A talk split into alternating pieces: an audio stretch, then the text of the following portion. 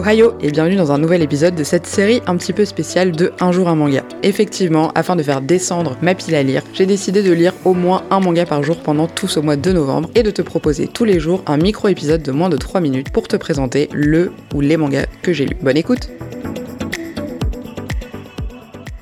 Dans l'épisode du jour, je ne parle pas de manga à proprement parler, puisque je vais vous parler de mon, adaptation de webtoon préféré, et d'ailleurs l'un des seuls que j'ai lu. Alors, il semblerait que Orimiya aussi, mais en l'occurrence, là, je vais vous parler du dernier tome de Qu'est-ce qui cloche avec la secrétaire Kim, donc qui est un webtoon qui a été relié donc chez K-Books. Donc en réalité, ce n'est pas un manga, c'est un manhwa, donc les, les, les, les mangas coréens, parce que c'est une histoire coréenne. Et c'est donc le tome 6, donc le dernier tome de ce webtoon qui était disponible, donc évidemment en ligne, et qui a été relié donc la grande différence pour ceux qui ne le savent pas entre ce type de d'histoire et le manga un petit peu plus classique, c'est que c'est en couleur, que le livre se lit dans un sens euh, de livre normal et que le déroulé des cases également se lit dans un sens plus traditionnel de euh, BD classique. Donc il faut savoir que le webtoon de base c'est optimisé pour être lu sur un téléphone portable ou une tablette, donc vraiment fait pour scroller à la base. Donc il n'y a pas du tout toute cette histoire de découpage qu'on peut avoir dans les, euh, dans les mangas, même si je trouve que pour Secrétaire Kim ça a été plutôt bien adapté, puisqu'il y a un découpage qui reste relativement intéressant, même si ça reste dans le sens traditionnel de lecture. Qu'est-ce qui cloche avec la secrétaire Kim? Grosso modo, pour raconter l'histoire, c'est Kim qui travaille donc, qui est euh, la, secrétaire personnelle du PDG d'une grosse entreprise très florissante, et euh, elle, euh, ça fait 9 ans qu'elle travaille pour lui, et puis un jour, elle, se, elle décide de lui donner sa démission, puisque elle veut vivre sa propre,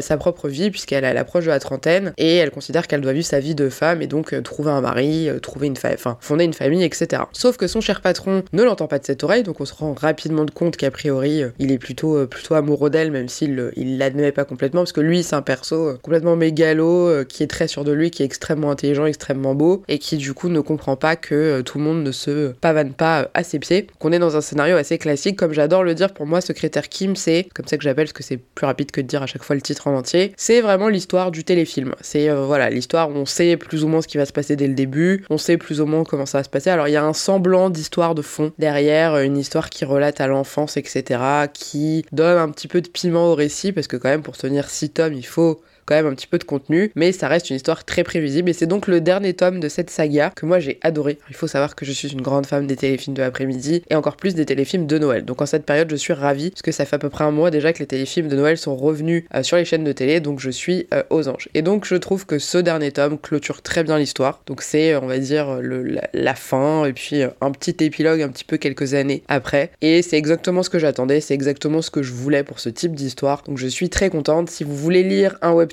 avec des tendances euh, téléfilms de l'après-midi de M6 ou de TF1, et eh bah ben, foncez avec la secrétaire Kim. Donc qu'est-ce qui cloche avec la secrétaire Kim chez K-Books et vous serez pas déçus.